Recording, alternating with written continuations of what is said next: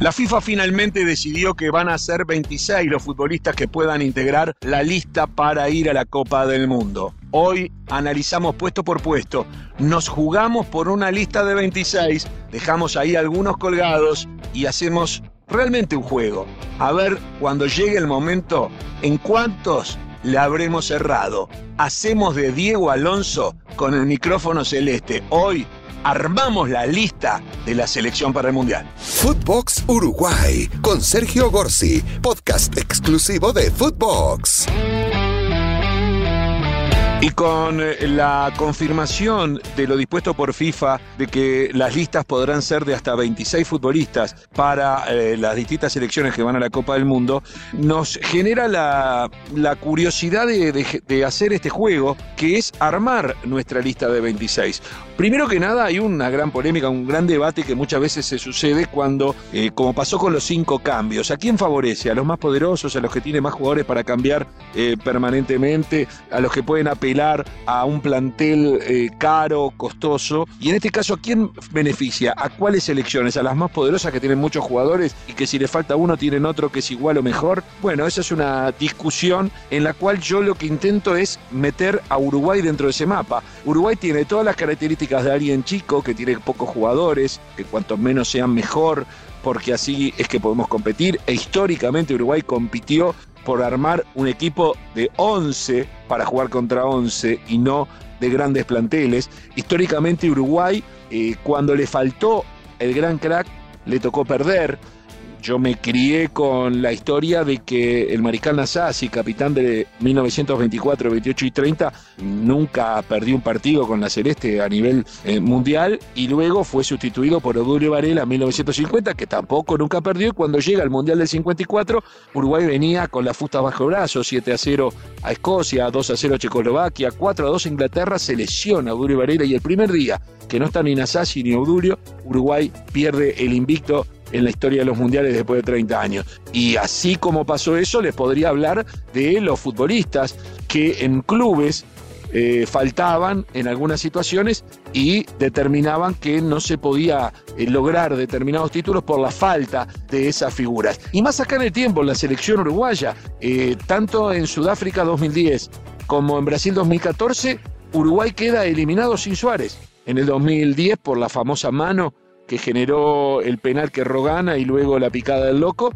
Y estaba suspendido, obviamente, para el partido siguiente contra Holanda. Y Uruguay pierde. Y eh, además, Suárez en ese momento era el goleador de Holanda, siendo jugador del Ajax. Y Uruguay pierde en la semifinal. Y en el 2014, la mordida de Suárez en el partido contra Italia. Suárez muerde eh, y hoy justo se cumple aniversario de ese partido. Uruguay gana 1 a 0 con gol de Godín, pero se supo después del partido que había eh, tenido una mordida y fue de oficio, no solo expulsado del campeonato, expulsado prácticamente que de Brasil. Y Uruguay pierde contra Colombia y queda eliminado. Y en el 2018 ahí sí Cavani, que eh, venía de hacerle dos goles a Portugal, a la campeona de Europa con Cristiano Ronaldo incluido.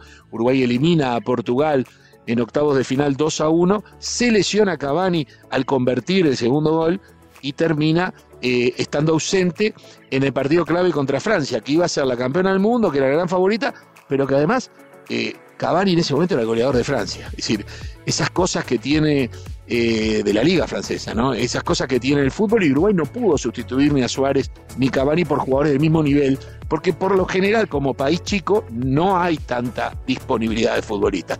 Uruguay, por eso digo, el fútbol uruguayo está en el medio entre aquellos que tienen muy buenos jugadores y si pueden ir 26 mejor para que no quede ninguno de los potenciales crack afuera, y en aquellos que como somos pocos, tal vez no tengamos tanta reposición como puede tener un Brasil, una Argentina, una Alemania, por mencionar algunos casos. De todas formas, Uruguay en esta selección de Diego Alonso tiene una base muy sólida de jóvenes que, se, que vienen renovando a nuestra selección y que vienen sustituyendo y que seguramente van a tomar la posta cuando después del Mundial ya no estén más Suárez, Cavani, Godín, eh, el pelado Cáceres o el propio Fernando Muslera.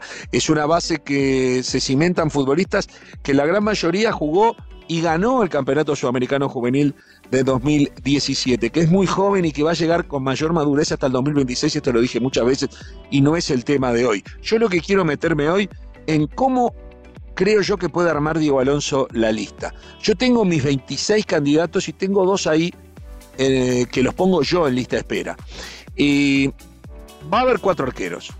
Sin duda Sergio Roget, que es el golero titular eh, para, eh, para Diego Alonso. Fernando Mulera, que fue el histórico arquero titular para el maestro Tavares. Sebastián Sosa, gran figura en Independiente que consiguió su sueño de llegar a la selección al final de su carrera y que fue compañero incluso de equipo eh, de Diego Alonso en su momento. Y Guillermo de Amores, que eh, en el fútbol colombiano ha tenido una muy buena eh, participación. Creo que sería el cuarto, el cuarto arquero. O sea, si, si se habilita 26 y cuatro tienen que ser arqueros, creo que Guillermo Amores es el gran candidato para ser el cuarto.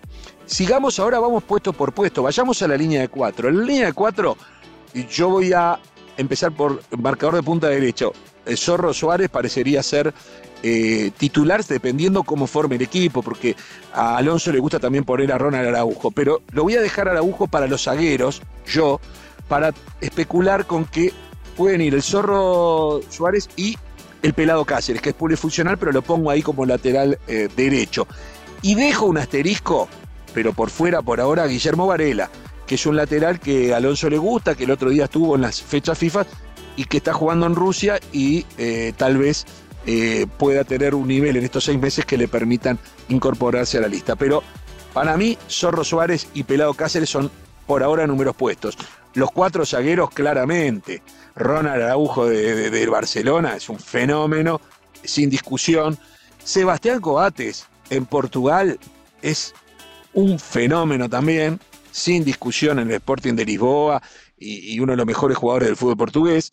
Josema Jiménez en Atlético Madrid llegando a su tercer mundial siendo todavía muy joven. Va a llegar al tercer mundial con 28 años. Es una locura eh, lo de la carrera de Josema estoy seguro que va, que va a estar. Y Diego Odín, capitán, que salvo que, que nos llevemos una sorpresa desagradable ahora en Vélez, Diego Odín, si se recupera de la rodilla y se agarra continuidad y puede rendir en Vélez, obviamente va a estar en el plantel como capitán de todo este grupo, aunque no le toque entrar como titular en el primer partido. Yo creo que eso es seguro.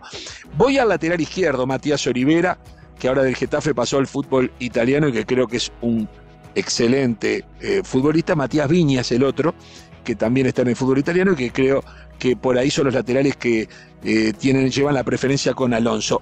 Asterisco, así como puse a Guillermo Varela por un lado, pongo a Joaquín Piquerés. No ha estado en el radar de, Alonso, pero creo que Joaquín Piquerés, que está en el Palmeiras y que es un jugador importante y que fue citado muchas veces por el maestro Tavares, podría ser una opción en caso de que algo pasara. Me voy al medio, los dos grandes fenómenos, Federico Valverde y Rodrigo Bentancur, esos dos de galera y de bastón, creo que son eh, números puestos en el Mundial. Picapedreros o dentro de otro estilo, eh, Lucas Torreira y Matías Vecino, no tengo dudas que van a estar. Ahora bien, ¿quién más tengo para poner como jugadores, digamos, del medio del campo? Y bueno, ahí, si necesito sustituir a Lucas Torreira o a Matías Vecino, puedo tener a Mauro Arambarri, gran figura del campeonato español en Getafe, o puedo tener también a gran figura del Sporting de Lisboa, siendo muy jovencito en el campeonato eh, portugués. Si quiero dos hombres más talentosos, dos hombres que puedan jugar más arriba, que puedan ir por los extremos y también puedan ser enganche, tengo a Nicolás de la Cruz de River y a George Andarrascaeta de Flamengo. Ahí tengo los ocho de ese hipotético medio campo. De vuelta los nombro, Valverde Bentancur, Lucas Torreira, vecino, Nicolás de la Cruz, George Andarrascaeta, Arambarri y Ugarte. Voy a ir ahora a los eh, delanteros. Y ahí es que eh, tengo eh, mi duda porque Suárez y Cavani van a estar seguros. Por supuesto que va a depender de qué pasa. No sabemos dónde van a jugar. Ojalá para mí Suárez venga a River y ojalá se pueda dar alguna vez se había manejado Cavani a Boca. Ya lo he dicho. Suárez y Cavani seguro. Darwin Núñez eh, no hay dudas, el ahora, la ahora figura estrella, la flamante figura del Liverpool de Inglaterra y Maxi Gómez. Yo creo que ahí son eh, los cuatro de siempre. Y pongo dos jugadores, uno que puede ser extremo por derecha, pero también puede ir por todo el, centro de ataque, eh, puede ir por izquierda también. Yo creo que rinde más por derecha, casi como puntero derecho, que es Pelistri, Facundo Pelistri, que es la marca en el orillo de los equipos de Diego Alonso. Y yo creo que a la larga, Naita Hernández va a tener que estar en esta eh, selección. Yo creo que Naita Hernández es un futbolista que está en la plenitud y que va a depender también de qué continuidad tenga en esta segunda mitad del año. En definitiva, mis 26 son los cuatro arqueros, Rochet, Muslera, Sosa y de Amores. Mis eh, defensas en línea de cuatro, el Pelado y el Zorro Suárez eh, por derecha, los zagueros Araujo, Coates, Godín y Josema, y por izquierda Matías Olivera y Matías Viña. Lo, en el mediocampo, ocho futbolistas, ocho futbolistas que son Valverde, Bentancur, Vecino, Torreira, Arambarri, Ugarte y eh, también Nicolás de la Cruz con George Andarrascaeta, ya más para otro tipo de, trabajo. Lo que dije de Facundo Pelistri, más pensando en un puntero derecho, y Nathan Hernández, que te puede jugar en el medio, te puede jugar de lateral derecho, eh, te puede jugar en cualquier lado, tiene una garra y, una entrega impresionante. Y los cuatro delanteros Suárez, Cavani, Darwin y eh, Darwin Núñez y Maxi Gómez. Para mí, por ahí va a estar la cosa, pero de todas maneras, va a depender de lo que pase en esta segunda mitad del año, en donde ya sabemos que Godín va a Vélez, ya sabemos que Darwin Núñez pasó de Benfica al Liverpool, vamos a ver cómo anda, esperemos que bien, después de 100 millones que hizo gastar Klopp, tiene que andar bien. Eh, no sabemos dónde va Suárez, no sabemos dónde va Cavani, no sabemos dónde va Matías Vecino, que me encantó cuando estuvo ahora en la fecha FIFA de la selección. No sabemos dónde va Lucas Torreira, que la estaba rompiendo en Fiorentina, pero no se puso de acuerdo. El pase pertenece al Arsenal. No sabemos si vuelve a Inglaterra o si lo vuelven a prestar a algún club.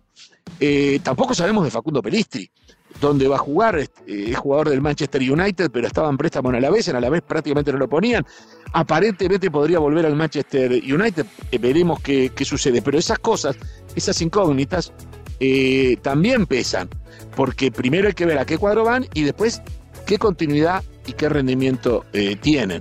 De todas maneras, no me imagino un mundial, por ejemplo, sin Suárez y Cavani. ¿Qué quieren que les diga? No me lo imagino.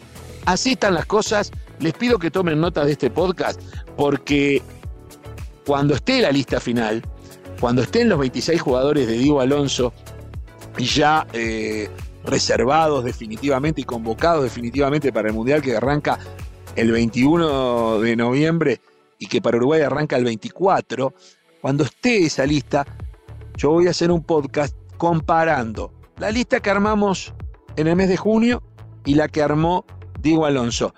Yo creo que le puedo errar en uno, en dos, en tres. Si le erro en cuatro, ya me llamaría mucho la atención. Aunque insisto, no es una comparación justa si tenemos en cuenta que de aquí a esa fecha puede haber alguna lesión, algún imponderable que eh, impida que algún futbolista eh, pueda estar. No me imagino algún nuevo futbolista explotando en su nivel que merezca una situación que esté fuera de los planes al día de hoy. Señoras y señores, el desafío es este. ¿eh? Cuando esté la lista en el mes de octubre, en el mes de noviembre, la comparamos con la que dimos hoy y vemos si emboqué todo o por cuánto le erré.